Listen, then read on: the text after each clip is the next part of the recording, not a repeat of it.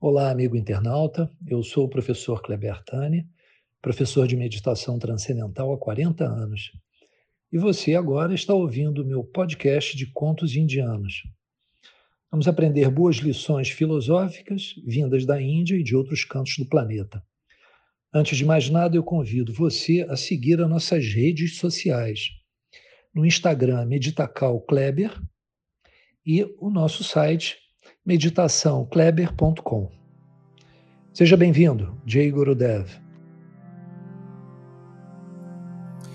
Jay Gurudev, muitas vezes um trauma do passado provoca gatilhos que deixam a pessoa susceptível a responder de uma forma específica no presente e no futuro.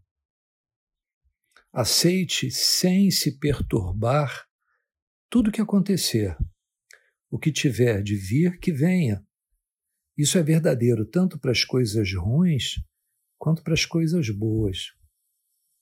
Só a serenidade lhe dará o senso de proporção adequado. Ela vai te inspirar a se comportar com um bom senso inquebrantável, inalterável. Muito bem. Há alguns anos, um homem que sofria de uma doença nervosa crônica do coração foi até um grande mestre em busca de cura.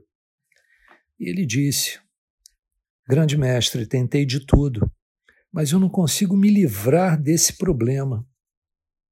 Depois de uma reflexão calma e intuitiva, esse mestre pediu que ele trouxesse uma tesoura. O rapaz, perplexo, desconfiado, olhou fixamente para o mestre, meio que protestando. O senhor vai operar meu coração? O mestre riu e disse: Eu não sou médico. E eu acho que você nunca ouviu falar de cirurgias cardíacas realizadas com uma tesoura. Então o cara trouxe a tesoura, de uma forma relutante. E o mestre veio simplesmente e cortou um dos botões do seu casaco e recomendou que ele não substituísse o botão e que nem tocasse o local do botão. Em seguida, pediu que ele voltasse depois de 15 dias e garantiu que ele estaria curado. O homem né, virou e riu. Bom, vou fazer isso, pois acredito no Senhor. Mas de todas as curas malucas, essa é, sem dúvida, a número um. Depois de 15 dias, ele voltou gritando de alegria. Mestre, os especialistas afirmam que eu estou curado da doença nervosa. Mas o que o senhor fez? Exorcizou algum fantasma do botão? E o mestre respondeu sorridente: Sim, eu exorcizei. Seus dedos estavam sempre mexendo no botão, junto ao lado esquerdo do peito. Esse botão era o fantasma que mergulhava seu coração numa crise nervosa. O órgão, uma vez livre do objeto que o perturbava, deixou de incomodá-lo. Então, esse conto demonstra como as marcas do passado incidem no presente e como elas podem ser extremamente nocivas se nós não transcendermos essas marcas. O que acontece com a grande maioria é que as feridas se curam,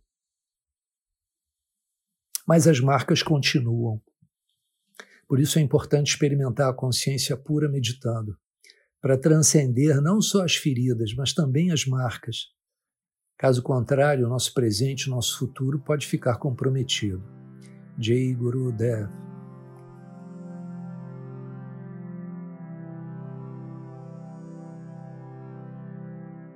Caros amigos, espero que vocês tenham gostado. Se quiserem mais conteúdos de autoconhecimento, é só acessar as nossas redes sociais ou nosso site. E lá vocês encontrarão vídeos, outros contos, reflexões e alguns textos bem interessantes. Jay Gurudev